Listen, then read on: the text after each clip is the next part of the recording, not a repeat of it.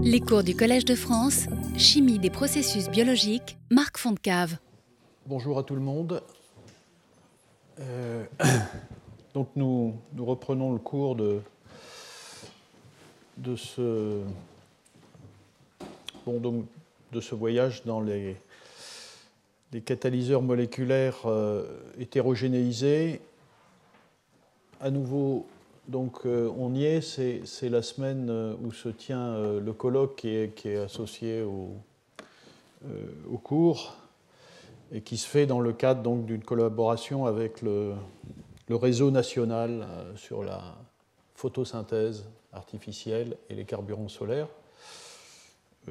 J'en redirai un mot demain, bien sûr, en, introduction. Donc le, le GDR, le groupement de recherche, c'est une structure euh, CNRS euh, assez classique. C'est la façon dont le CNRS organise des, réseaux nationaux, euh, fédérant des, laboratoires, des équipes qui travaillent dans le même domaine pour qu'ils puissent se, se, rencontrer et échanger. Demain, c'est la réunion annuelle. donc, vous êtes évidemment tous invités à y participer.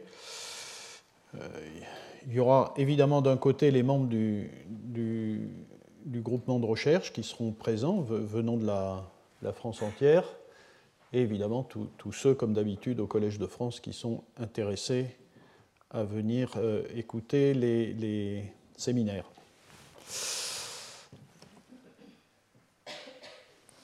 Ce que je veux faire à partir de maintenant, c'est me plonger dans une famille de matériaux très à la mode, très développés en ce moment, euh, qui sont euh, en fait ce qu'on appelle en anglais des Metal Organic Frameworks, différentes façons de les traduire, mais euh, bon, je choisis de les, appeler matériaux poreux à charpente hybride. C'est un, domaine qui est en pleine explosion, parce que comme vous allez voir, ces matériaux sont euh, en effet euh, originaux dans le sens où ils s'intègrent parfaitement bien dans le discours que je développe depuis quelques cours. Ils s'intègrent parfaitement bien dans cette vision moléculaire du solide. Et, euh, et par ailleurs, voilà, ce sont des, des, matériaux qui ont tout un tas d'avantages. Ils ont aussi des inconvénients, comme, comme tous. mais disons que certains ont pensé très tôt qu'ils pouvaient avoir des tas d'applications euh, dans, tout un tas de domaines. Et bon, pour le moment, c'est un peu le début de cette histoire, parce qu'en réalité, en termes d'applications réelles, pour le moment, il n'y a, pas, a pas énormément de choses. Et moi, je voudrais me concentrer sur les aspects de la catalyse et, essayer de vous montrer de façon assez exhaustive euh, qu'est-ce qu'on peut faire avec ces matériaux et qu'est-ce qui a été fait. Alors, je reviens à nouveau à, la, question. J'ai montré cette euh, figure la, dernière fois, mais je la reprends pour à nouveau redire quelle est la, problématique. Euh, lorsqu'on va. Euh, et d'ailleurs, je, remontrerai une partie de ces éléments dans, mon introduction demain, en introduction du colloque. finalement, quand on se pose la question de ce que seront demain les dispositifs pratiques de euh, transformation de l'énergie solaire en carburant, ça devrait schématiquement ressembler à ça. C'est-à-dire, euh, à nouveau, un système couplé euh, panneau solaire, panneau photovoltaïque, électrolyseur. Ça, c'est la première stratégie. C'est une stratégie qui a un sens, euh, y compris économique, parce que, comme vous le savez, tout indique que la planète sera, enfin, continuera à être recouverte de panneaux photovoltaïques. C'est une industrie en pleine, euh, explosion et ça continue. Et par ailleurs, l'électrolyse, euh, c'est une technologie, je ne dis pas qu'elle est mature, mais disons que les industriels savent depuis très longtemps euh, faire de l'électrolyse, euh, même si évidemment tout n'est pas résolu, sinon tout ça serait fait, tout n'est pas résolu et qu'il faut en effet, travailler à rendre les systèmes beaucoup plus efficaces, plus, moins, moins coûteux, enfin, etc., comme d'habitude. Et puis il y a la deuxième stratégie, euh, dans, laquelle, euh, vous voyez, contrairement à ce qui se passe ici, où vous transformez de l'énergie solaire en énergie électrique, et ensuite cette énergie électrique est envoyée dans un électrolyseur où cette énergie électrique est transformée en énergie chimique, ici, euh, tout est intégré, c'est une cellule photoélectrochimique euh, d'une certaine façon, le panneau photovoltaïque est intégré dans les électrodes. Donc, ce sont des photoélectrodes dans lesquelles vous avez à la fois la collecte des photons solaires et la, catalyse sur les électrodes. Euh, et, une fois qu'on a produit un carburant, euh, donc solaire, puisqu'il peut s'agir de l'hydrogène ou des produits dérivés du carbone, du CO2, pardon, et de l'oxygène qui est euh, le sous-produit de la réaction, euh, euh, ici à l'anode ou à la photoanode, évidemment, il y a un autre type de dispositif, de type pile à combustible, où c'est la réaction inverse qui se produit et vous utilisez l'hydrogène qui vient du soleil et de l'eau et vous, vous, réutilisez cette énergie chimique qui contient l'énergie solaire qu'il a produite euh, euh, vous transformez donc cette énergie chimique en énergie électrique que vous pouvez utiliser pour tout un tas d'applications. Et de l'autre côté, évidemment, à la cathode, vous réduisez de l'oxygène. Et donc ça, ça fait un cycle merveilleux qui, euh, qui fait rêver certains dans une vision d'un monde dans lequel, en effet, le Soleil serait la seule source d'énergie, ou on produirait des carburants et on utiliserait ces carburants à travers ces dispositifs. Donc ça, c'est toujours le même socle euh, qui justifie les travaux, y compris par exemple des gens du fameux GDR euh, en France, mais c'est vrai dans le monde entier. Mais là, la question à nouveau que j'ai euh, évoquée la dernière fois, c'est que vous voyez, tous ces matériaux ici solides, euh, ces électrodes, euh, sont des solides et euh, doivent contenir à la fois des catalyseurs et des, et des, des semi-conducteurs pour, capter la lumière, de sorte que, au fond, on est dans du solide. Et j'ai dit plusieurs fois, j'ai du mal à imaginer que les catalyseurs moléculaires, même les plus performants, seront utilisés dans des dispositifs comme ça dans, l'électrolyte, dans le solvant, euh, euh, pour tout un tas de raisons. Et donc euh, la question qui est posée aux chimistes moléculaires, c'est si je développe des photosensibilisateurs donc pour, pour, piéger la lumière et des catalyseurs qui sont moléculaires, si je veux vraiment les exploiter jusqu'au développement technologique, y compris à l'échelle industrielle, il faut que j'ai des stratégies qui me permettent de les, fixer sur les électrodes, de ne pas les laisser dans le solvant, de les fixer sur les électrodes. C'est de ça dont je parle depuis quelque temps, et, donc je vais évoquer euh, ces matériaux particuliers, euh, ici euh, les MOF, hein, les matériaux poreux, comme possibilité de fixer des molécules. Alors, on peut fixer ces, ces, molécules, voilà ici, ce, complexe, vous le reconnaissez, je l'ai déjà présenté plusieurs fois. C'est un, catalyseur moléculaire qui, est relativement simple, comme vous le voyez, qui est un, de ceux qui sont les plus performants pour faire de la réduction des protons en hydrogène. Euh, clairement, euh, il est très étudié dans cette perspective de le fixer sur différents matériaux. Bon, c'est un exemple, hein, mais voilà. Alors les matériaux, de quoi il s'agit? Eh bien, euh, euh, ce sont des matériaux conducteurs, ce sont des matériaux semi-conducteurs, ce sont des matériaux transparents aussi, puisqu'il faut qu'on puisse éclairer tout ça. alors, ici, quand je mets nanotubes de carbone, ceux-là, ils ne sont pas transparents. mais voilà, donc il y a toutes sortes de matériaux possibles, et la question, c'est de les fixer de façon suffisamment forte, euh, pour que, en effet, cette molécule devienne partie du solide et que l'ensemble soit simplement un solide.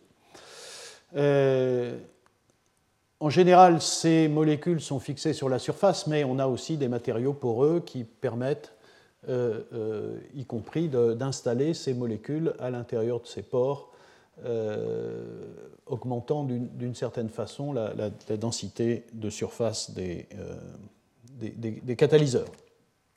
Voilà. Alors, il y a tout un tas d'avantages à cette stratégie voyez euh, la situation de la molécule euh, dans le. Vous voyez ici, vous avez l'électrode, ici c'est la couche ou euh, active.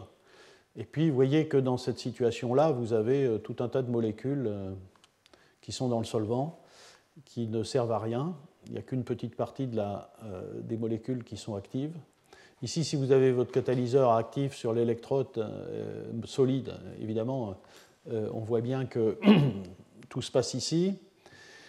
Et euh, si vous fixez votre molécule bleue ici sur un, sur un solide qui vient sur l'électrode, euh, évidemment, euh, là, il n'y a plus rien dans l'électrolyte et vous avez tout sur la, sur la couche catalytique. Donc, si vous voulez, il y, a, il y, a, tout un tas, de, il y a tout un tas de, de, propriétés qui sont envisagées quand on fixe ces molécules. On peut espérer stabiliser le catalyseur lorsqu'il est fixé sur la surface. on se trouve avec un, un solide euh, finalement qu'on peut modifier par la synthèse, puisque on peut changer ici euh, tout un tas de substituants du ligand et changer donc les propriétés de la réactivité de surface. On peut changer le métal, enfin donc on, peut faire un certain nombre de choses et on est toujours sur du solide. Euh, ce, solide ou cette électrode, hein, ceci peut être l'électrode elle-même, euh, évidemment, est en contact direct avec le catalyseur, donc on peut euh, espérer avoir des transferts euh, d'électrons beaucoup plus efficaces, beaucoup plus directs entre l'électrode et, le, catalyseur dans les deux sens. évidemment, on peut accumuler, moyennant aussi des efforts de nanostructuration de la surface, hein, à avoir une très grande concentration de catalyseurs dans cette couche de réaction, dans cette couche catalytique. On n'est pas limité par la diffusion des espèces actives. Euh, on peut, au fond, puisque toute la molécule est maintenant dans le solvant, s'abstraire de tous les problèmes de solubilité, et ça va même jusqu'à euh, pouvoir travailler dans l'eau, ce qui est un objectif, y compris avec des molécules qui ne sont solubles que dans des solvants organiques, par exemple. Et donc on peut travailler avec différents électrolytes, différents solvants, et, sans se préoccuper de la question de la solubilité, comme, ici par exemple. Euh, bon, meilleure exploitation des atomes du catalyseur, euh, c'est ce que j'ai déjà dit. Et puis, euh, dans cette situation-là, évidemment, on se rapproche de la situation simplement solide d'une électrode, et donc, en effet, comme je l'ai dit, c'est c'est quand même l'avenir est là, et, donc on va pouvoir utiliser ces matériaux-là, appelons-les matériaux moléculaires, euh, dans des, véritables dispositifs technologiques. Et enfin, tout ça n'est pas dans un, dans un, ordre de priorité, hein, c'est un ensemble de propriétés. Et puis l'autre chose, évidemment, c'est que contrairement à cette situation-là, cette situation-là permet de euh, faire de la récupération et du recyclage du catalyseur, puisque c'est un solide, et, donc, euh, par euh, filtration, par exemple, on peut euh, récupérer, ou par, si, le catalyseur est fixé sur, sur l'électrode, en retirant l'électrode, on retire à la fois le, catalyseur moléculaire. Voilà. Alors, c'est tout ça qui pousse les gens à se dire que ça vaut quand même le coup de travailler sur ces efforts de, de, de, greffage sur, sur, des solides. Euh, évidemment, tout ça n'a de sens que si vous avez un bon catalyseur moléculaire. Si votre catalyseur moléculaire n'est pas très bon, euh, ce n'est pas très engageant. Bon, d'un autre côté, l'expérience montre que ce n'est pas aussi simple que ça. Euh, il y a des catalyseurs moléculaires qui deviennent lamentables lorsqu'ils sont fixés sur un solide, et puis il y a des catalyseurs moléculaires pas très bons qui deviennent très très bons sur des solides. Euh, de fait, s'ils deviennent très bons sur des solides, c'est à la fois parce qu'il peut y avoir aussi des modifications sur le solide, C'est-à-dire que on ne sait pas très bien toujours de quoi il s'agit sur le solide. Et la deuxième chose, c'est que euh, euh, ce lien ici n'est pas neutre et qu'il y a des interactions synergiques entre, entre le solide et, la molécule qui fait que la molécule n'est pas tout à fait une molécule lorsqu'elle est accrochée à un métal. Et là, il y a tout un domaine assez intéressant pour essayer de comprendre ce qu'est une molécule qui est accrochée à un métal, à une surface solide. Euh, pardon, oui. Euh, il, y a, évidemment des problèmes. Euh, en particulier, vous travaillez sur un catalyseur que vous trouvez très intéressant, très bon, et puis s'il faut l'accrocher, eh bien pour l'accrocher, vous êtes obligé d'introduire des fonctionnalités qui modifient le catalyseur. Donc déjà, le catalyseur que vous accrochez sur la surface n'est pas le même que celui que sur lequel vous, que vous avez envie de greffer. Donc, euh, en plus du problème de faire de la fonctionnalisation, donc de rajouter des étapes de modification qui peuvent avoir un, coût, vous modifiez le catalyseur et donc vous pouvez aussi modifier la réactivité simplement par la nature des groupements que vous introduisez pour, euh, pour cela. Évidemment, après, vous retombez euh, pour, les, pour, les, pour, les, chimistes moléculaires qui sont contents avec leurs euh, rayons X et leur, et, leur RMN, évidemment, vous retombez avec les problèmes du solide.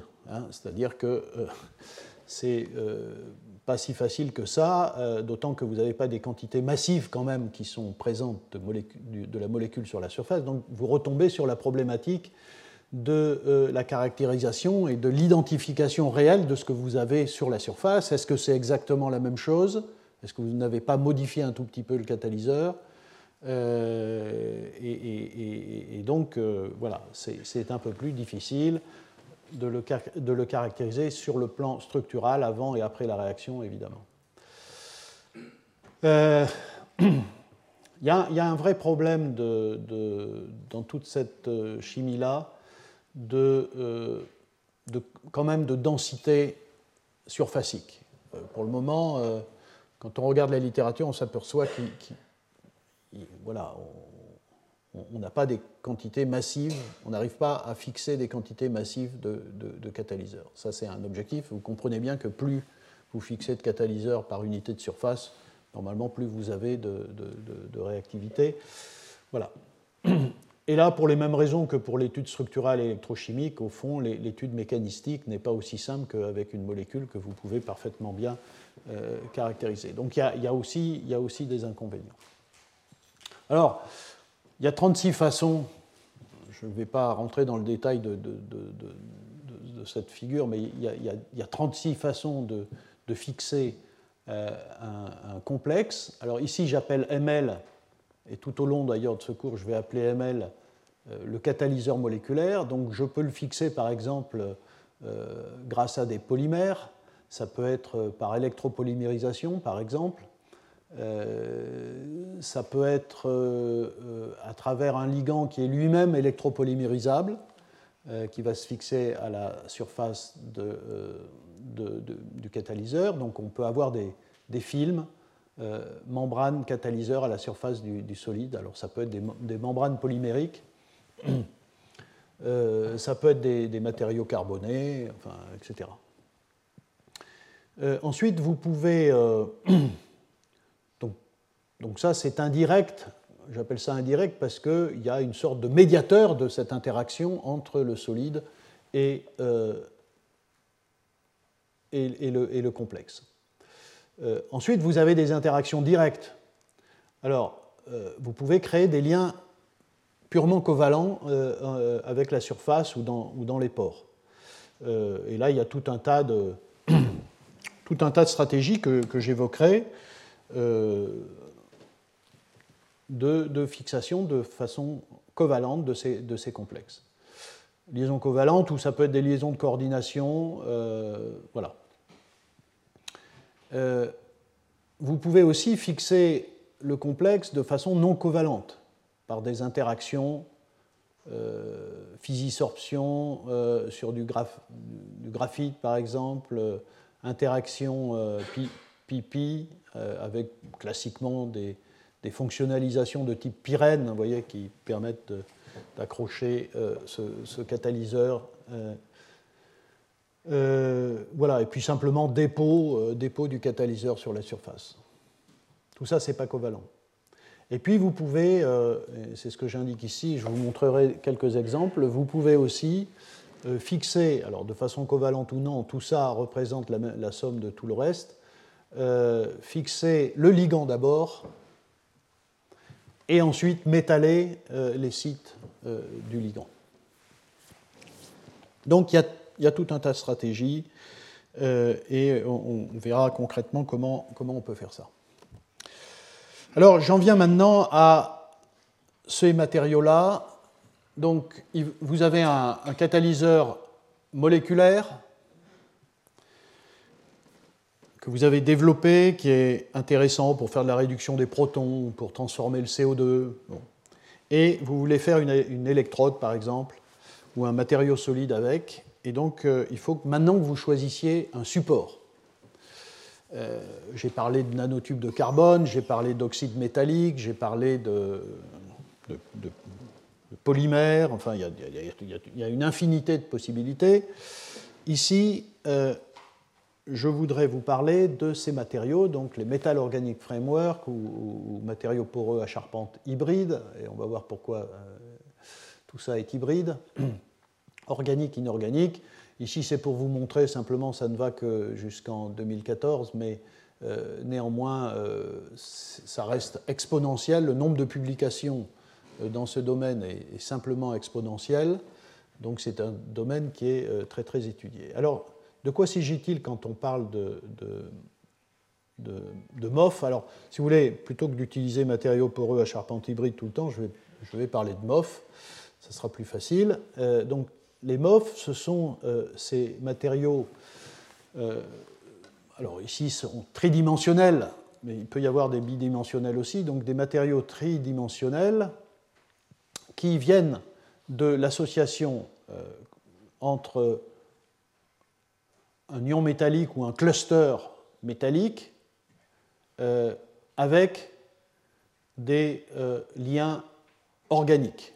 Donc une partie inorganique avec un lien organique, c'est pour ça qu'ils sont hybrides organiques-inorganiques. Euh, ici, par exemple, c'est un, classique, un ligand très classique, c'est l'acide terephthalique. Vous voyez, avec ses carboxylates, il peut fixer ce cluster, et de l'autre côté, il fixe, comme on peut le voir par exemple là, un deuxième cluster, et ainsi vous avez toutes les possibilités euh, dans les trois dimensions, et, le, MOF euh, est, un, est, un, matériau donc, euh, qui est constitué à la fois de parties inorganiques, que vous voyez ici en bleu, et une partie organique qui fait le lien entre ces clusters. Comme vous pouvez le constater, et c'est ce qui est représenté en jaune, euh, donc ces matériaux sont solides et par ailleurs sont poreux. Et euh, ici, ici, vous, remarquez euh, sur cette figure que à travers l'utilisation de, de, liens organiques de tailles différentes, vous pouvez avoir des tailles de pores différentes.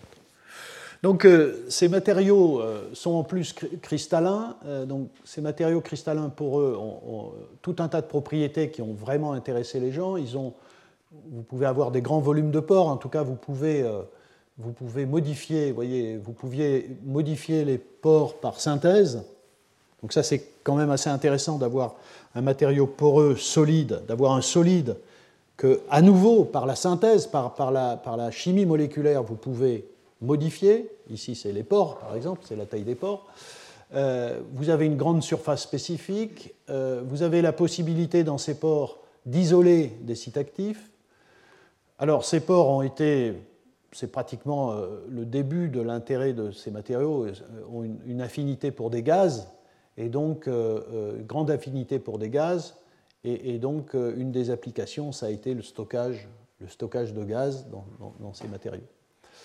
Euh, mais, euh, mais aussi à cause de ces ports, vous voyez, vectorisation, euh, l'utilisation de ces matériaux pour transporter des, des, molécules actives au sein de ces ports. Donc une, assez grande stabilité thermique et chimique, ce n'est pas, pas, le cas de tous, hein. il, y a, un certain nombre de MOF qui n'ont pas cette stabilité-là, mais certains l'ont. Et puis, bien sûr, à nouveau, je, le redis, je l'ai déjà dit, le chimisme moléculaire peut s'exprimer dans cette chimie du solide à travers euh, la possibilité de faire de la chimie organique sur le lien organique, donc fonctionnalisation relativement aisée, même si, au fond, l'espace chimique qu'on peut aborder n'est pas infini, on est quand même contraint, euh, tout n'est pas possible, mais néanmoins, ce n'est pas si difficile et on peut atteindre une variété de matériaux solides à travers des modifications chimiques relativement simples et des, linkers, des, liens ici euh, variés. Et on peut aussi modifier euh, le, nœud inorganique. Voilà. Donc ces matériaux ont tout un tas de propriétés. À, la, fin de, mon exposé, ça ne sera pas aujourd'hui, mais euh, sur ces matériaux, j'évoquerai le fait que ce ne sont pas des matériaux conducteurs. Donc il y a un grand sujet sur comment rendre ces matériaux conducteurs. Et euh, j'en parlerai. Oui, alors là, quelques, figures pour vous montrer de quoi on parle quand on parle de, de MOF, quelques exemples, et, en même temps, ce seront parmi ceux-là que j'illustrerai euh, le greffage de petites molécules sur, euh, sur, les, sur MOF pour en faire des catalyseurs ou des photocatalyseurs. Voilà, ça c'est un matériau très utilisé, UiO 66 ou 67. Alors 66 euh, ou 67, ça dépend de la longueur du lien organique.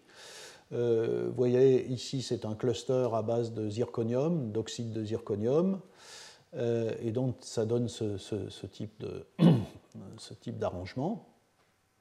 Vous avez un autre matériau qui s'appelle 1101. Euh, ici, vous voyez, vous avez les, atomes métalliques, vous avez un ion oxo. ici, ce sont les carboxylates du ligand organique. Donc vous avez un, cluster qui peut être du chrome, de l'aluminium ou du fer, euh, et toujours avec cet, euh, acide euh, terephthalique. Voilà la structure du, matériau. un autre exemple, toujours avec le, même ligand, vous voyez que ce ligand a été beaucoup utilisé, on, y reviendra souvent. le 1125, donc avec euh, euh, une roue ici qui contient des atomes de titane et des, ponts hydroxo, et à nouveau on voit les carboxylates qui sont issus euh, de l'acide terephthalique et qui, vont faire les, liens avec les autres clusters de titane. Voilà la structure.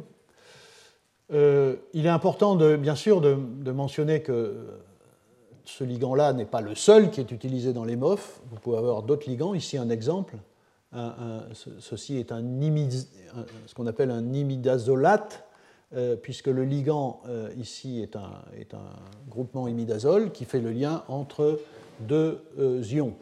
vous voyez ici, ça peut être du zinc ou du cobalt. je parlerai du cobalt parce qu'il a été utilisé en catalyse. Vous voyez, cobalt, imidazole, et ici, si on continue, ça sera un cobalt, puis des imidazoles, cobalt, etc. Et, ça donne ce type de matériaux. Donc il y a, de magnifiques structures il y a une possibilité de, changer le lien organique, de changer la partie inorganique. Et on peut mettre des fonctionnalités encore plus fortes. Euh, voilà euh, un, matériau, euh, donc un MOF avec un cluster à base de zirconium à nouveau. Et ici, vous voyez, le lien devient quand même sérieux. C'est plus de l'acide terephthalique, c'est une porphyrine de zinc avec euh, des, liens euh, benzoates ici, enfin des, substituants benzoates qui permettent de, à nouveau de faire les chaînes euh, nécessaires. voilà. Je cite celui-là, 1053, parce que j'aurai l'occasion d'en parler. Vous ne vous, souviendrez sûrement pas dans le détail de ces structures-là, mais ces termes-là reviendront. Euh, retenez simplement que, euh, voilà, ici, vous avez à nouveau euh, des nœuds inorganiques, des clusters, souvent de type métal oxo. ici, c'est de l'aluminium, et puis des liens organiques qui peuvent être aussi simples que ça, plus longs ou aussi compliqués qu'une porphyrine de zinc. Et ça, ça s'appellera Ça s'appellera 1000 PCN, ZIF, UIO, etc. D'une certaine façon, l'intérêt de ces composés, c'est qu'ils sont aussi euh, assez faciles à synthétiser. Euh, c'est une forme d'auto-assemblage euh, où vous partez donc d'un sel, métallique, vous voyez ici du chlorure de zirconium, ou l'acide téréphthalique, et il se fixe sur le zirconium, euh, ça fait une première étape, et ensuite les chaînes se développent. Voilà.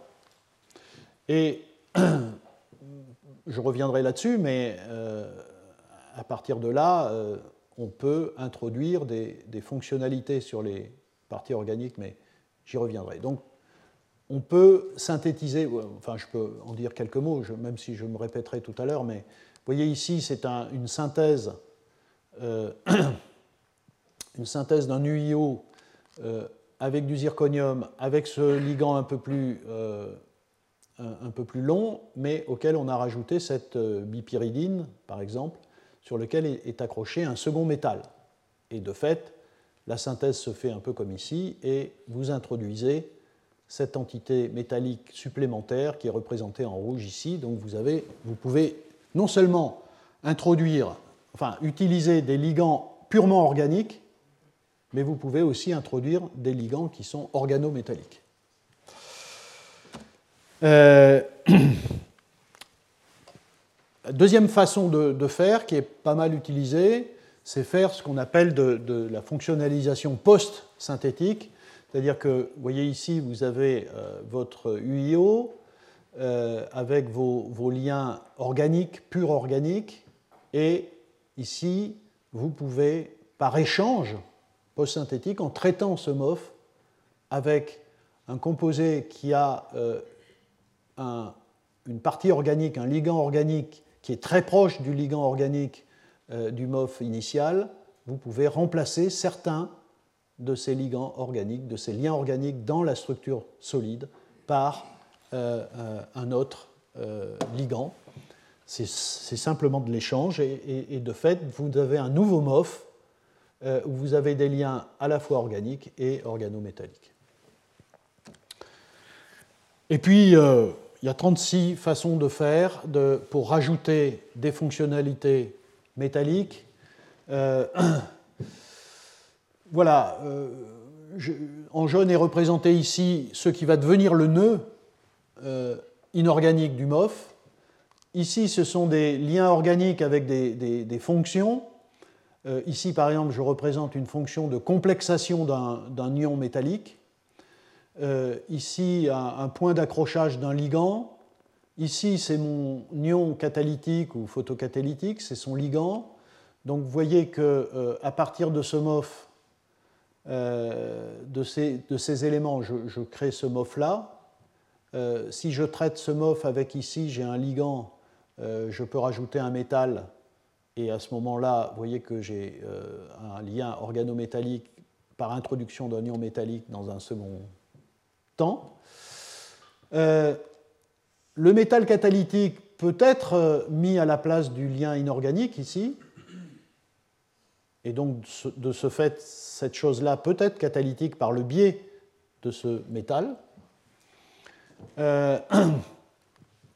ici, vous pouvez aussi traiter ce MOF non pas par un ion métallique, mais par un complexe organométallique, ML, où le, lien, où le ligand L du métal trouverait un lien avec une fonctionnalité sur le bras. Et puis enfin, vous pouvez, euh, à nouveau ceci représente un port, vous pouvez introduire euh, le complexe à l'intérieur du port dans une fixation qui est non covalente. Il y a différentes façons on verra, donc ça, donne pas mal de choses. Donc tout ça, c'est du domaine de la synthèse, parce que bien, entendu, il faut synthétiser les MOF et ensuite il faut les fonctionnaliser, il faut introduire le matériau que vous voulez greffer, enfin le matériau, la molécule que vous voulez greffer, et puis évidemment, ensuite, euh, il faut les caractériser. Donc vous retombez sur un, donc sur cette problématique qui est de la caractérisation structurale et fonctionnelle. Alors au niveau de la caractérisation structurale, bien, au fond, vous utilisez essentiellement les outils de, la chimie du solide, hein, en particulier avec les, microscopies, euh, les isothermes d'absorption, l'analyse thermogravimétrique, la diffraction des poudres, etc., euh, etc. Et puis ensuite, vous avez la fonctionnalisation, euh, la, caractérisation fonctionnelle. Et là, comme je vous l'ai dit, parce que ces matériaux sont en général pas conducteurs, il y a relativement peu de choses dans l'analyse électrochimique, dans la, caractérisation électrochimique de ces, matériaux, y compris fonctionnalisés avec des molécules. Euh, ça a démarré il y a, très peu de temps et euh, tout à la fin, je, parlerai de, comment on peut, résoudre ce problème.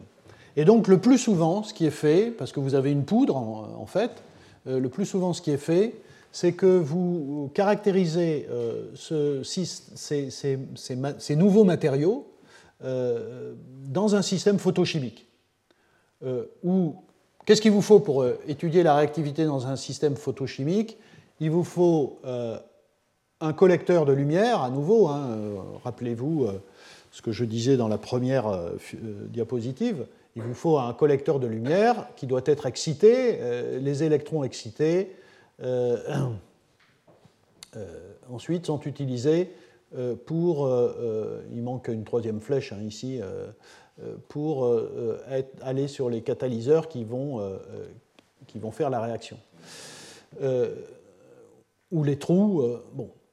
Et puis, et puis, il vous faut un, donneur d'électrons ou un accepteur d'électrons pour faire euh, la, la, chimie. Donc, en gros, dans un système photochimique, c'est relativement simple. Vous n'avez pas besoin de, de, déposer ça sur une électrode. Euh, vous n'avez pas besoin de conduction électrique.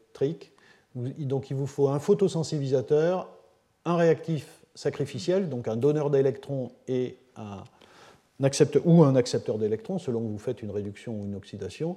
Euh, bien sûr, euh, quand vous faites une réduction, l'idéal, ça serait que votre réactif sacrificiel soit de l'eau, puisqu'à la fin, ça sera de l'eau, mais le plus souvent, ça ne l'est pas. Et donc, le test photochimique qui est utilisé, on peut peut-être les premiers systèmes photochimiques qui ont été montrés euh, avec des MOF, ça date de ces années-là, 2009-2010. Et donc, vous éclairez le photosensibilisateur alors, qu'est-ce que c'est qu'un photosensibilisateur qui est utilisé dans ces systèmes-là?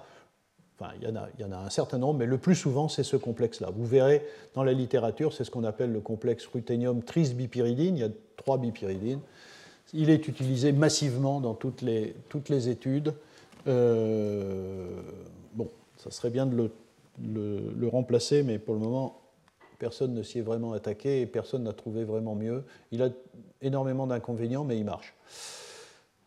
Et puis un donneur d'électrons sacrificiels, là je me place dans le cas où on va faire de la réduction du CO2 ou de la réduction des protons, eh bien ce sont des molécules organiques de type amine. Euh, de type amine.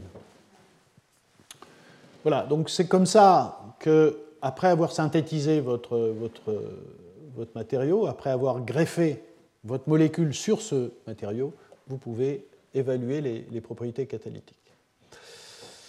Et donc, euh, si on pense à, développer un photosystème, un matériau solide qui a à la fois les propriétés de collecte de la lumière et de catalyse, eh bien, euh, bah, l'idéal, c'est d'arriver à ces quatre situations-là, celle-là, celle-là, celle-là, c'est-à-dire où vous avez à la fois le catalyseur et le photosensibilisateur sur le même matériau,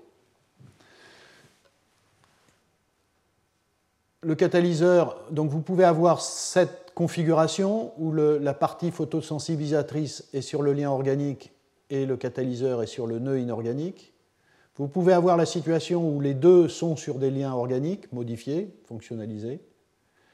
Vous pouvez avoir une situation dans laquelle le photosensibilisateur est sur le lien organique et le catalyseur encapsulé dans un port. Et enfin, une situation dans laquelle vous avez les deux euh, incorporés, encapsulés dans le, catalyseur. Et euh, ici, ce sont à peu près les dates de réalisation de ces configurations-là. Vous voyez, c'est quand même très récent. Et, et je parlerai évidemment de cette dernière situation. Je, mets 2018 parce que c'est un travail que nous avons fait au laboratoire qui, bon, qui est juste soumis pour publication et qui a évidemment l'avantage euh, d'éviter toutes les fonctionnalisations qui sont nécessaires pour les autres configurations. Ici, c'est juste un MOF dans lequel on arrive à intégrer dedans, sans synthèse particulière, sans modification du MOF, à intégrer les molécules, donc sans modification des molécules aussi. Donc tout est la même chose, sauf que c'est isolé au sein d'un port, et de mon point de vue, ça a un gros avantage. Voilà, alors je, commence par euh, les systèmes, les premiers systèmes. Et les premiers systèmes ce qui ont été publiés, ce sont les systèmes dans lesquels les nœuds inorganiques sont catalytiques et euh, le photosensibilisateur est soit exogène, donc ça c'est le, système le plus, le frustre euh, d'une certaine façon, parce que à nouveau notre objectif c'est d'avoir un solide qui a tout. Comme dans le photosystème naturel, où tout est intégré euh, dans un, système membranaire. Ici, l'idée, c'est vraiment d'intégrer tout dans une seule molécule. Ce n'est pas le cas euh, ici, euh, et ça commence à être le cas là. Alors j'ai dit 2009 parce que, à ma connaissance, ceci est le premier travail qui a été publié dans un très bon journal, hein, Energy Environmental Science, euh, en 2009. Euh, c'est ce qui est dit. Hein. We describe our observation of the first example of photochemical reduction of water into hydrogen driven by a MOF, photocatalyste. Alors, le terme photocatalyste, pour moi, n'est pas bon ici parce que euh, ce n'est pas un photocatalyseur. Pour moi, un photocatalyseur, c'est une entité qui fait à la fois la collecte de la lumière et euh, la catalyse. J'y reviendrai parce qu'il y en a, il y, a, des cas comme ça. Ici, euh, voyez, c'est un MOF à base de, ruthénium. Euh, donc, c'est un binucléaire de ruthénium. Vous reconnaissez ici les carboxylates qui font partie des liens organiques et l'assemblage tridimensionnel est représenté ici. Ce sont ces sites-là qui sont catalytiques, mais comme vous le voyez dans ce schéma-là, ce, ce MOF à base de ruthénium a besoin d'un photosensibilisateur. À nouveau, c'est le ruthénium trisbp et vous avez un système avec un donneur d'électrons. Donc, à nouveau, je, répète, mais ça sera toujours comme ça. Vous avez un photosensibilisateur qui est excité par la lumière solaire. Il est dans un état excité. Euh, ces électrons excités euh, ont des potentiels redox suffisamment bas pour pouvoir euh, réduire Bon, ici, il y a un médiateur particulier, euh, n'en tenez pas compte, c'est le méthylviologène, mais la plupart des systèmes n'ont pas besoin de ce médiateur, mais ces électrons sont envoyés dans les euh, atomes de ruthénium du MOF qui ont la capacité de fixer des protons et de réduire les protons en hydrogène. Euh, et évidemment, en faisant cela, euh, ce ruthénium euh, a perdu un électron. pour qu'il en redonne dans un deuxième cycle, il faut évidemment lui redonner un électron. Et c'est pour ça qu'il y a un donneur d'électrons. Ici, c'est de l'EDTA, mais ça peut être d'autres choses. Donc, ça peut être les, fameuses amines, mais c'est une amine que j'ai montré tout à l'heure. Euh, et ainsi de suite, vous pouvez faire plusieurs cycles catalytiques. Donc je ne vais pas répéter ça chaque fois parce que ça sera toujours la même chose. Un photosensibilisateur excité, des électrons excités qui réduisent le catalyseur qui réduit le substrat, et le, photosensibilisateur qui s'est oxydé en cours de route qui doit être réduit. Et euh, voilà. Alors, vous voyez, ici, ce ne sont pas des, des performances exceptionnelles. Hein. Vous voyez 8 cycles catalytiques en, 4 heures. Mais comme vous le verrez, euh, il y a encore beaucoup de progrès à faire en termes de performance de, ce, type-là. Mais ça, c'est le, premier exemple. Euh, deuxième, euh, deuxième exemple qui va un peu plus loin et avec une stratégie qui est relativement simple et qui est quand même assez intéressante, c'est simplement en introduisant, et donc vous voyez à nouveau là, l'intérêt de la stratégie et la puissance de la... On est dans, du solide, mais on a du moléculaire, et on peut faire de la synthèse, on peut faire des modifications, et simplement en introduisant un groupement amine ici, Et en travaillant sur ce UIO, qui est le même que celui que je vous ai montré auparavant avec ces clusters à base de zirconium et le lien amino-téréphthalique ici, sauf qu'on a rajouté une amine, regardez le changement sur la, euh, le spectre UV visible du matériau. Euh, ici, on a de l'absorption en dessous de 300 nanomètres. Ici, on a euh, une queue d'absorption qui va dans le visible. Donc, on peut faire de l'absorption de la lumière visible, de la lumière solaire. Et de fait, c'est non seulement ce groupement est en fait le photosensibilisateur du système, il est relativement simple, et c'est bien ce qui est écrit ici, vous voyez, euh, excitation de cette partie, euh, absorption de la lumière sur cette partie organique, et ces électrons excités vont sur le cluster à base de zirconium, et il s'avère que ce cluster à base de zirconium a des propriétés catalytiques pour la réduction des protons en hydrogène. Donc, euh, au fond, je situe à peu près là la première réalisation d'un système dans lequel, euh, en tout cas pour la réduction des protons, euh, on a tout rassemblé, prenant avantage d'une petite modification du lien organique et de la capacité des clusters euh, métalliques inorganiques de faire de la catalyse de réduction des protons. Alors, ceci a été fait avec bon, je, ne l'ai pas montré, mais ça a été fait aussi avec des, euh, matériaux euh, du 1125 à base de titane, dans lequel il y a eu l'introduction de groupements amino. Euh, vous voyez, un peu plus tard, 2012. et donc, vous voyez ici, donc, ici, ces matériaux ont été utilisés pour la réduction du CO2 maintenant. Et il s'avère que ces clusters de zirconium sont capables de faire de la réduction du CO2 en acide formique. Et donc vous voyez qu'ici, il faut votre groupement amino sur l'acide téréphthalique pour qu'il y ait de l'activité. Si vous prenez l'acide téréphthalique sans groupement amino, il ne se passe strictement rien. Donc c'est vraiment euh, comme ça que ça fonctionne. C'est à nouveau ce qui est indiqué ici. Vous voyez, euh, excitation du, photosensibilisateur, le lien organique, euh, donneur d'électrons, transfert des électrons excités sur le cluster. Il est, euh, il est à base de zirconium 4, il est réduit en zirconium 3. Et ce zirconium 3 a la capacité d'envoyer, de, fixer du CO2, d'envoyer des électrons pour faire de la transformation en acide formique. Et vous voyez qu'on peut aller encore plus loin. On, a fait des choses aussi euh, dans ce domaine, mais je, vous cite ce travail qui, est un, peu plus tard par les, mêmes auteurs, où ils sont allés encore plus loin en modifiant un peu plus la partie photosensibilisatrice en introduisant deux groupements amino. Et vous voyez que euh, euh, euh, par rapport à, celui qui a une seule, un, seul groupement amino où il y a, un peu d'absorption dans le visible, celui-là, il, se déplace encore plus dans le visible.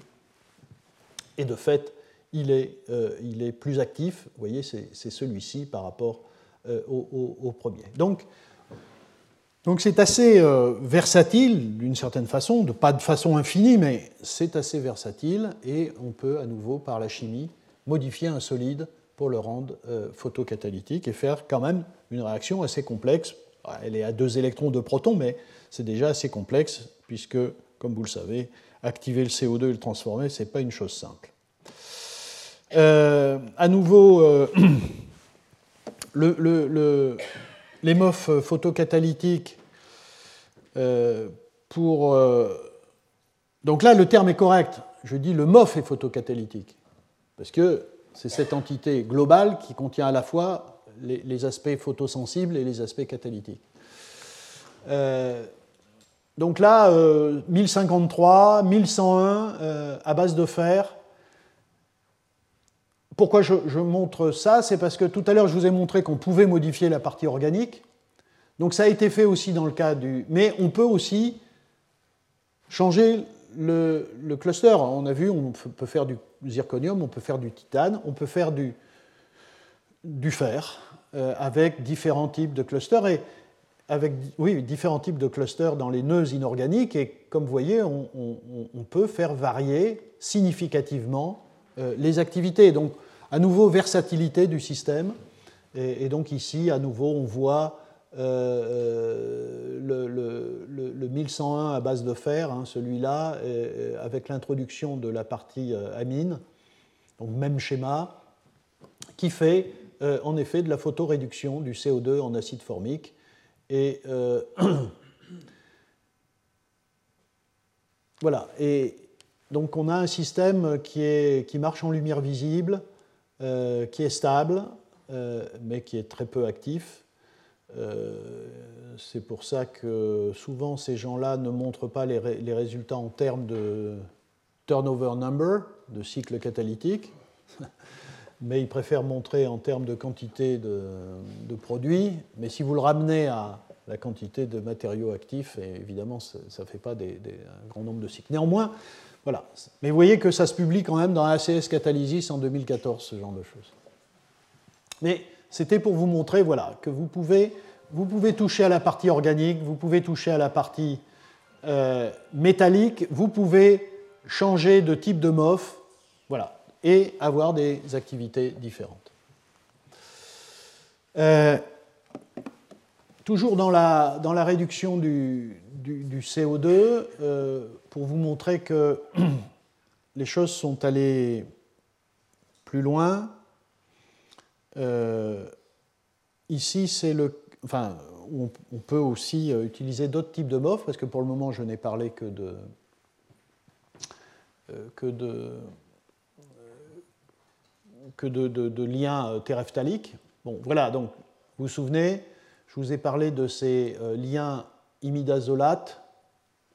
Euh, alors là, c'est, un imidazole substitué, hein, mais, euh, et donc euh, ce matériau est bien connu, et vous voyez, en 2014, il a été montré comme étant catalytique, associé donc à nouveau à, ce photosensibilisateur.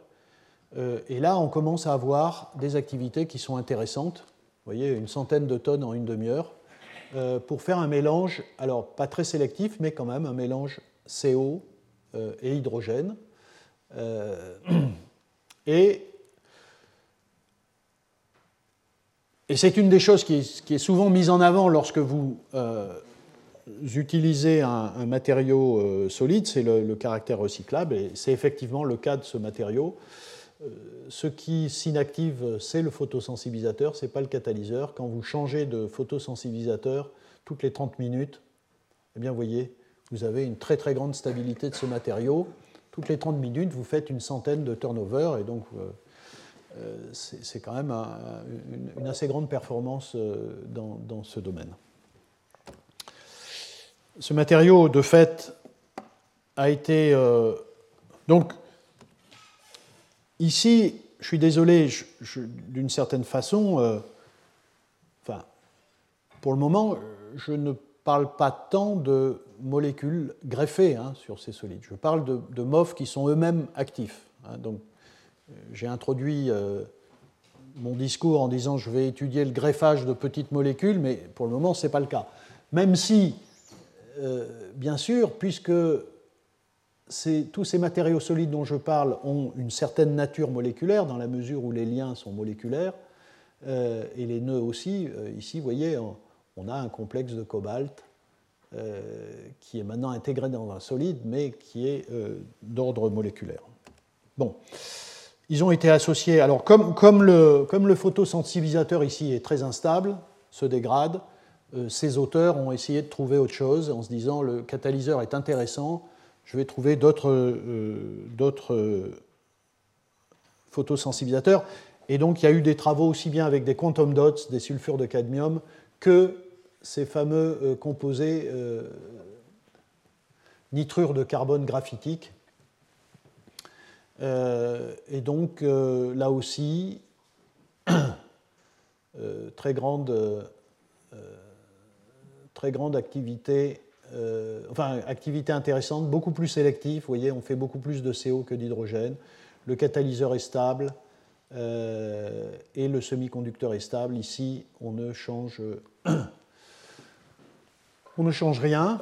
Euh, et donc, euh, on peut faire un grand nombre de recyclages euh, de, l'ensemble. Voilà. Alors, à partir de maintenant, je vais me placer dans la, donc, la fixation de composés moléculaires sur des solides de type MOF. Et le premier cas que je vais traiter, c'est euh, des systèmes, parce que ce sont les premiers, pour simplifier les choses, euh, les, gens qui ont voulu faire ça euh, se sont dit on va commencer par des systèmes dans lesquels on n'a pas accroché deux choses différentes. On va en accrocher qu'une qui a la propriété d'être photocatalyseur, c'est-à-dire à la fois capable de, prendre des,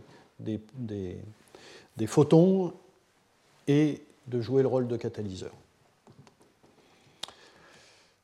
Et on peut situer à 2011 par un des, grands acteurs du domaine, hein, euh, Wen Bin Lin, euh, ce, papier en 2011 dans le, dans le JAX, euh, où pour la première fois,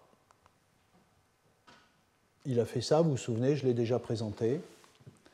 Il a introduit, il s'est dit, euh, il y a des MOF qui existent avec ce lien organique, vous voyez qu'il est un peu plus long, il y a un phényl de plus, et ça, ça commence à ressembler à un, ligand très fameux de la chimie inorganique, de la chimie de coordination, qui est ce ligand bipyridine, donc avec des fonctionnalités carboxylates. Donc à partir de là, on peut faire des MOF, euh, notamment des UIO à base de zirconium, et c'est ce qu'il a fait.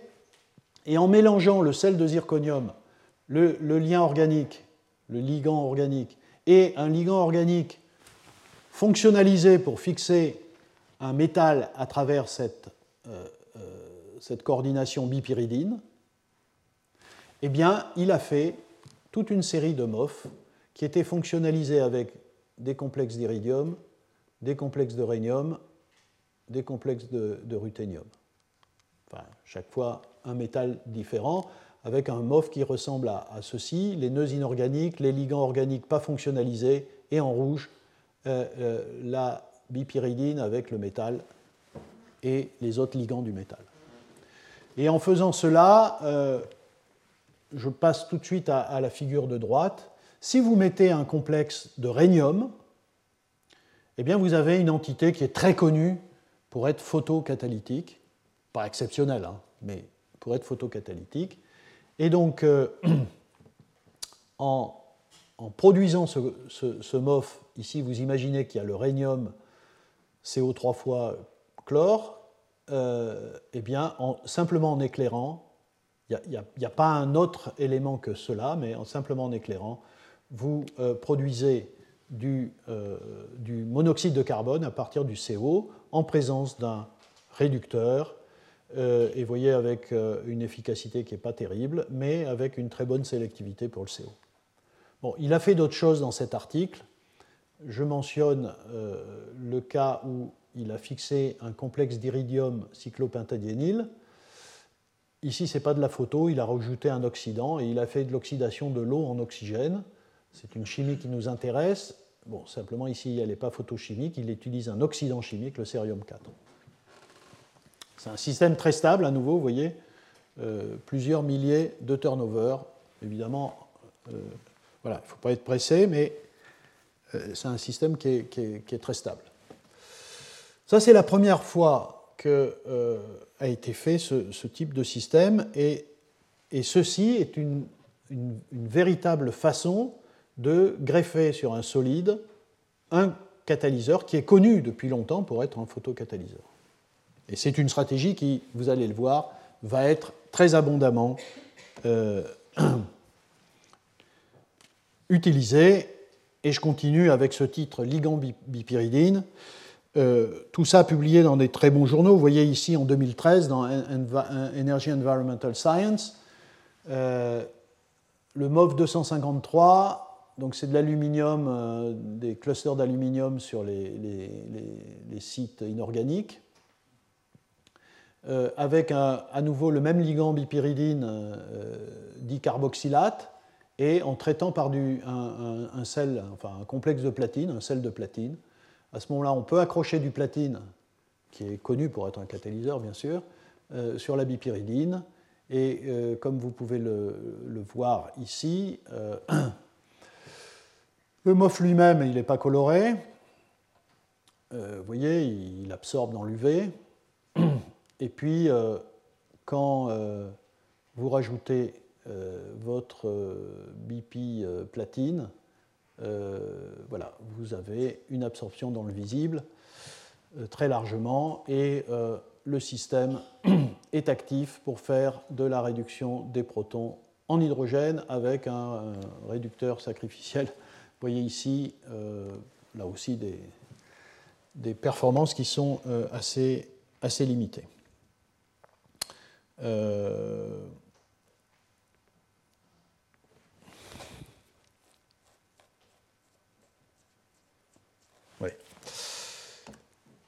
autre exemple, toujours la même chose. Donc ici, c'est un, un, complexe de ruthénium qui est euh, fixé. Donc, dans le cadre du platine, c'est la même chose. Hein. c'est un photocatalyseur. Hein. il n'y a pas de photosensibilisateur. Ici, c'est toujours à peu près les mêmes conditions. donc, un complexe carbonyle du ruthénium qui est aussi. Enfin, cette entité-là, non fixée à un solide, est connue pour être un, catalyseur de la réduction du CO2. Ici, les auteurs, vous voyez, en 2015, euh, utilisent la stratégie MOF pour l'hétérogénéiser, pour, rendre, euh, pour, le transformer en un solide qui, de fait, garde son activité de transformation du CO2 euh, essentiellement en CO et en acide formique. à nouveau, vous voyez que vous, oubliez le sensitized ici, c'est quelque chose qui viendra un peu plus tard. Mais voyez que la première modification, on passe du MOF à ce MOF CO2, euh, celui-là. Euh, euh, vous voyez qu'on déplace la bande d'absorption. À nouveau, on commence à absorber dans le visible. Et de fait, on peut, au-dessus de 400 nanomètres, on a une poudre qui est active pour la réduction du CO2 en acide formique et en CO, et pratiquement pas, pas d'hydrogène. toujours toujours à base de euh, ruthénium. Euh, donc, euh, voilà. Donc ici, c'est un système dans lequel vous avez, vous avez, oui c'est ça, vous avez donc un, MOF euh, à charpente métallique euh, ici, euh, enfin un nœud inorganique à base de, à base de cadmium. Et ce qui est introduit ici, ce sont donc des bipyridines qui fixent du ruthénium et vous introduisez des complexes ruthénium trisbipi dans le système.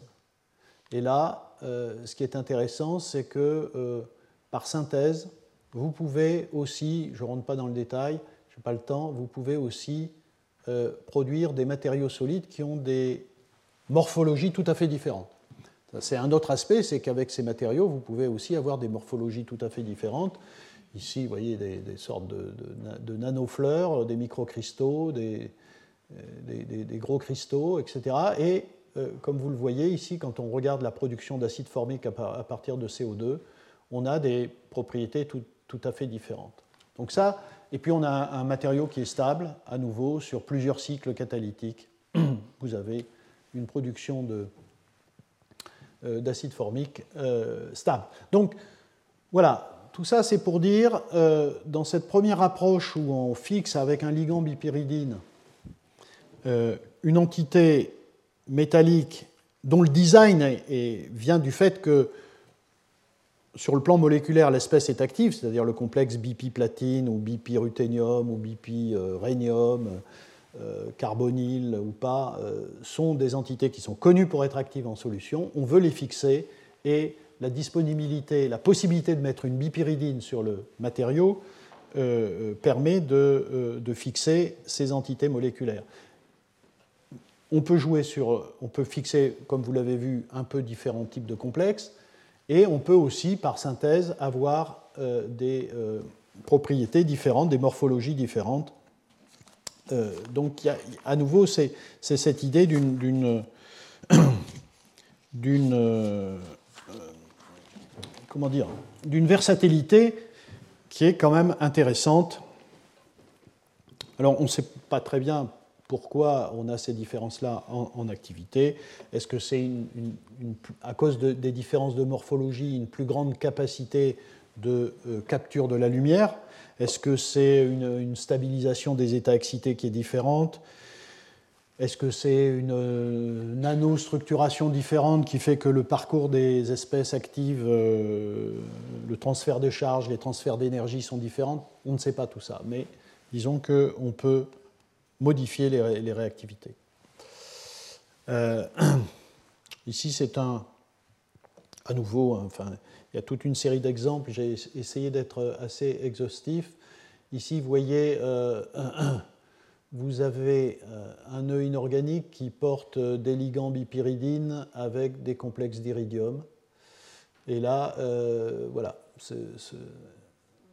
CP veut dire Coordination Polymer. Donc pareil, production de... Donc à nouveau, une entité ici qui est connue euh, pour être euh, active euh, dans la réduction du CO2 qu'on peut hétérogénéiser et avoir de l'activité et, pour le coup, contrairement au complexe moléculaire, avoir vraiment un matériau recyclable, ce qui est, un des objectifs de, l'hétérogénéisation.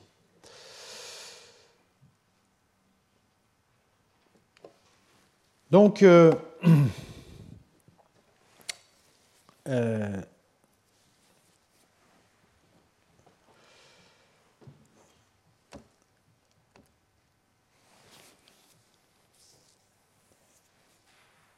oui, dernier exemple dans, dans cette famille. Donc c'est un, c'est un MOF avec euh, euh, des ligands euh, porphyrine. je l'ai évoqué, hein, euh, d'ailleurs ça avait un autre nom, mais ce, genre de choses est appelé par différents noms dans la littérature. Donc vous avez ici un ligand porphyrine. Donc là, vous, commencez à avoir des, choses qui sont un peu plus compliquées que les bipyridines. Vous avez un ligand porphyrine euh, et à nouveau des, des, centres inorganiques ici à base d'oxyde de zirconium.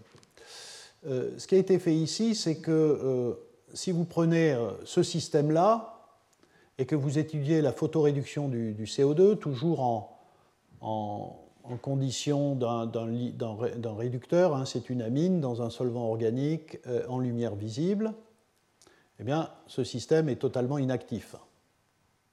Voilà. Il n'y a rien pour. enfin, il n'y a rien. Non, la porphyrine elle-même pourrait pourrait fixer la, lumière, hein, c'est coloré. Mais euh, ce système ne fonctionne pas. Et dès qu'on a un, introduit un atome métallique, ici c'est du cobalt ou du zinc, tout d'un coup le système devient actif, comme vous pouvez le voir ici, avec... Euh, non, excusez-moi, il y a une petite activité avec le MOF. Euh, quand on met du cobalt ou du zinc, donc on a une bonne activité de production du CO. Il s'avère que ces gens-là rapportent que, mais vous voyez, à des quantités qui sont beaucoup plus faibles, mais néanmoins qui forment un peu de méthane. Alors ça, c'est assez euh, troublant et en même temps euh, très intéressant, parce que vous, enfin, vous comprenez bien que transformer du CO2 en méthane, ça commence à devenir euh, sacrément intéressant parce que le défi est énorme et que, sans doute, même si j'ai dit parfois l'inverse, mais en tout cas, euh, produire des hydrocarbures à partir de, du CO2, c'est quelque chose qui, qui, doit nous interpeller, en tout cas. Euh, voilà, et donc ce, système devient actif, euh, et en fait, on ne sait pas très bien ce qui se passe là-dedans c'est pour ça que je pose toutes ces questions. Quel est le mécanisme? Quels sont les sites actifs? Est-ce que, tout simplement euh, on a en effet un photocatalyseur? C'est pour ça que je l'ai placé dans, ce, dans cette catégorie-là. La porphyrine de cobalt ou de zinc, les porphyrines de cobalt de zinc sont connues pour euh, avoir des propriétés photosensibilisatrices, captent la lumière solaire, et les électrons excités, ben, qu'est-ce qu'ils font? Soit, comme je l'ai indiqué ici, c'est la porphyrine de cobalt elle-même qui réduite, qui réduit le CO2. J'aurais tendance à penser que c'est plutôt ça. Euh, d'abord parce que les porphyrines de cobalt ont été, enfin vous le verrez, il y aura d'autres exemples sont connus pour, euh, en effet, avoir ces propriétés catalytiques.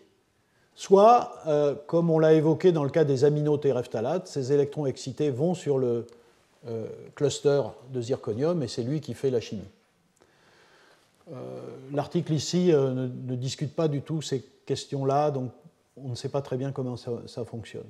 Mais néanmoins, comme vous le voyez, c'est un système qui, fonctionne.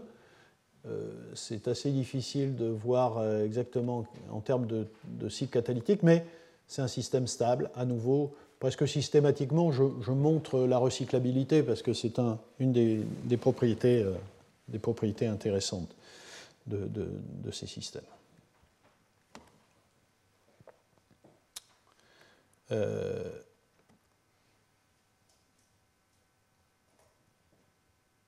voilà, euh, je vais finir par ça. Et euh, donc là, on va, voilà, on va continuer avec des catalyseurs maintenant hétérogénéisés sur les MOF. Tout à l'heure, c'était des photocatalyseurs. Hein, vous vous souvenez, je ne rajoutais pas de, de ruthénium trisbipi. Et là, je fais simplement un catalyseur et je serai obligé de rajouter un photosensibilisateur.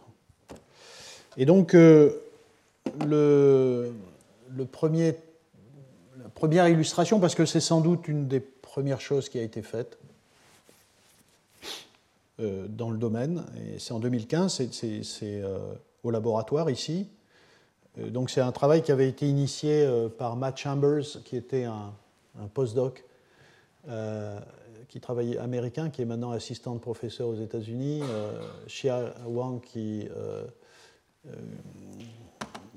qui a soutenu sa thèse il y a à peu près un an et et Caroline Mélodrasniak, euh, avec qui on développe euh, tous ces projets sur les MOF ici. Euh, et donc,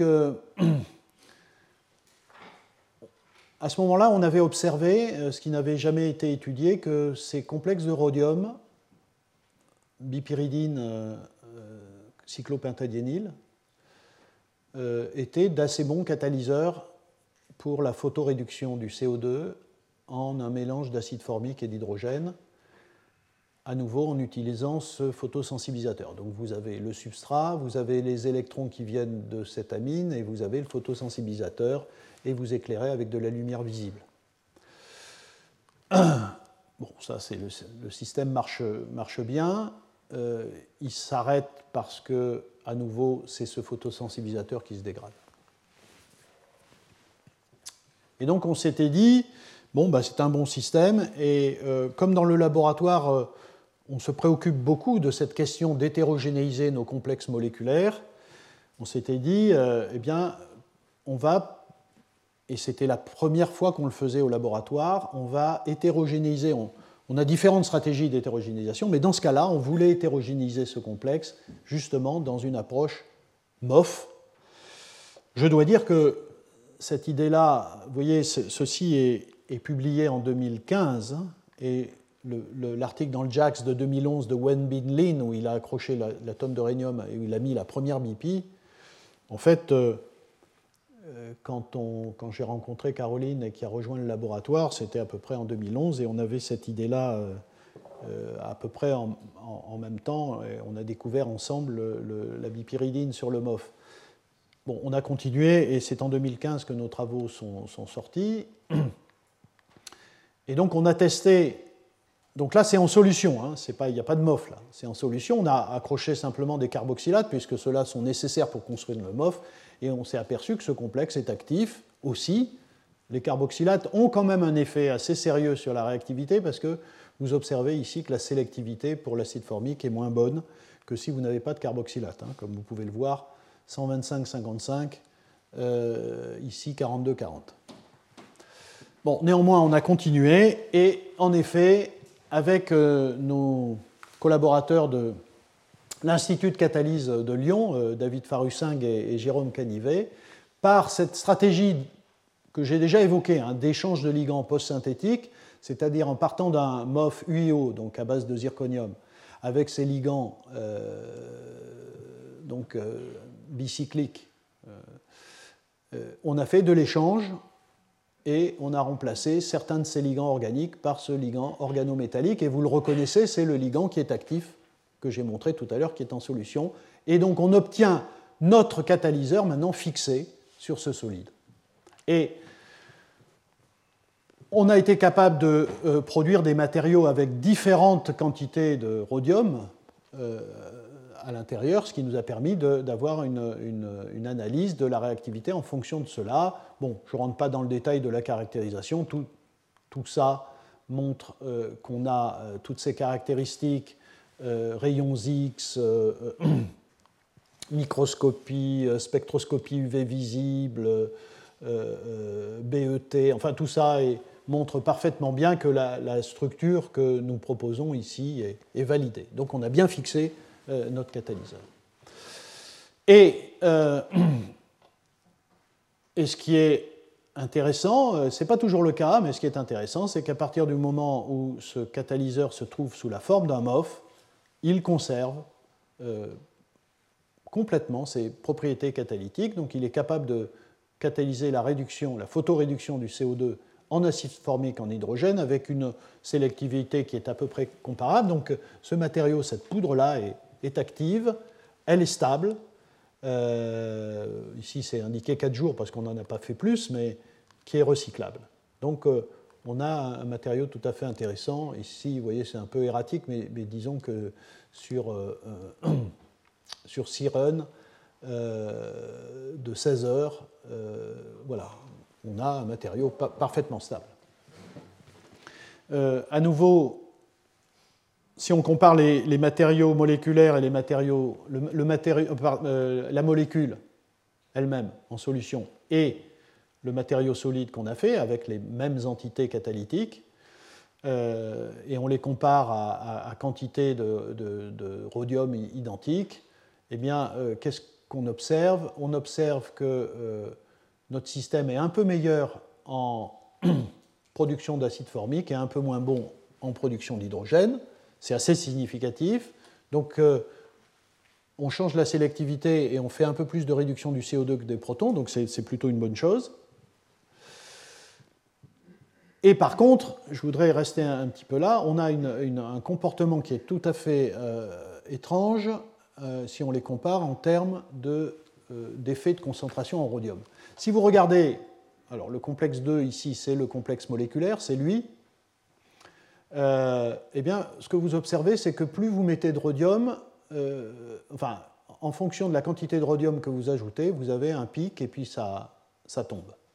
Donc l'acide formique, pareil. Donc vous voyez que vous avez plus d'hydrogène que, euh, d'acide formique, mais ça suit la, le, même, la, même, tendance. À, partir d'un certain point, il n'y a plus d'acide formique, il n'y a plus d'hydrogène, et ça c'est le total, il n'y a plus rien. Donc en mettant trop de complexes de rhodium, vous avez une inactivation du système. Donc il faut se situer vraiment dans une position euh, très particulière pour avoir de l'activité. Dans le cas euh, du matériau solide, euh, en fait, ce qu'on observe, c'est que vous avez le même phénomène en acide formique, mais par contre, vous avez une augmentation continue de l'hydrogène. Par contre, en termes d'activité globale, vous avez un système stable en fonction de la quantité de rhodium. Donc euh, on s'est demandé un peu comment euh, tout ça se... Euh, pourquoi... Quelle était, l'origine de ces comportements? Ici, bon, c'est un comportement assez classique.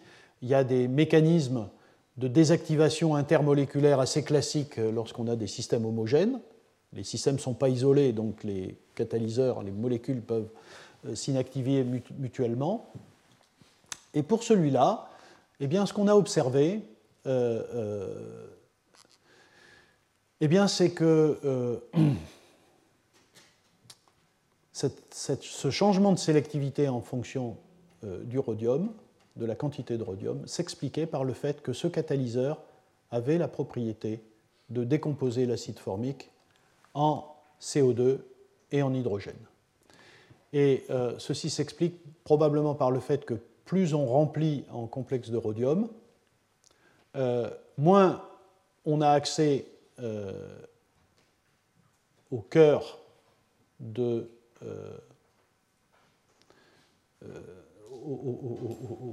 au, cœur du matériau. Et donc, euh, ce qu'on a essentiellement, c'est, enfin, plus, on a de rhodium et plus on a de la réduction des protons euh, euh, en hydrogène et, moins de réduction du, CO2 en acide formique. Donc ça veut dire qu'il y a des densités de sites qui sont optimales dans ces matériaux. en même temps, et, que c'est important d'isoler les sites catalytiques, puisque le système moléculaire se détruit assez rapidement, alors que celui-là ne se, détruit pas. Néanmoins, euh, on voit bien que selon qu'on veuille de, l'acide formique ou de l'hydrogène, il faut se placer à des quantités de rhodium différentes. Mais ça, c'est intéressant parce que, euh, si vous voulez, ici, on a un matériau qui est capable à la fois de faire de la réduction du CO2 euh, en acide formique et de décomposer de l'acide formique en CO2, et ce n'est pas photochimique, c'est purement thermique. Et ça, c'est, si vous voulez, c'est, un, une chose qui est très étudiée, parce que vous voyez, dans un cycle comme ça, j'ai eu l'occasion d'en parler, peut-être j'aurai d'autres occasions d'en parler, mais euh, vous voyez, si vous transformez le CO2 en acide formique, euh, euh, eh bien, l'acide formique peut être une forme de stockage de l'hydrogène. Et donc, si votre acide formique ne vient que du CO2, à ce moment-là, vous avez ici la possibilité euh, d'utiliser l'acide formique sous une forme de, enfin, comme, comme, mode de stockage de l'hydrogène, ce qui est assez pratique, et dans certaines conditions, ce qui veut dire en chauffant un peu et avec un catalyseur, parce que sans catalyseur, évidemment, ça ne marche pas, vous pouvez générer de l'hydrogène et vous redonner du CO2. Alors vous pouvez dire c'est embêtant de redonner du CO2, mais à nouveau, comme l'acide formique vient du CO2, c'est un cycle qui est assez vertueux sans euh, production de CO2. Euh, bon, euh, je ne vais aller plus loin que ça, je continuerai la prochaine fois. Euh, voilà, donc je vais, je vais, je vais m'arrêter là.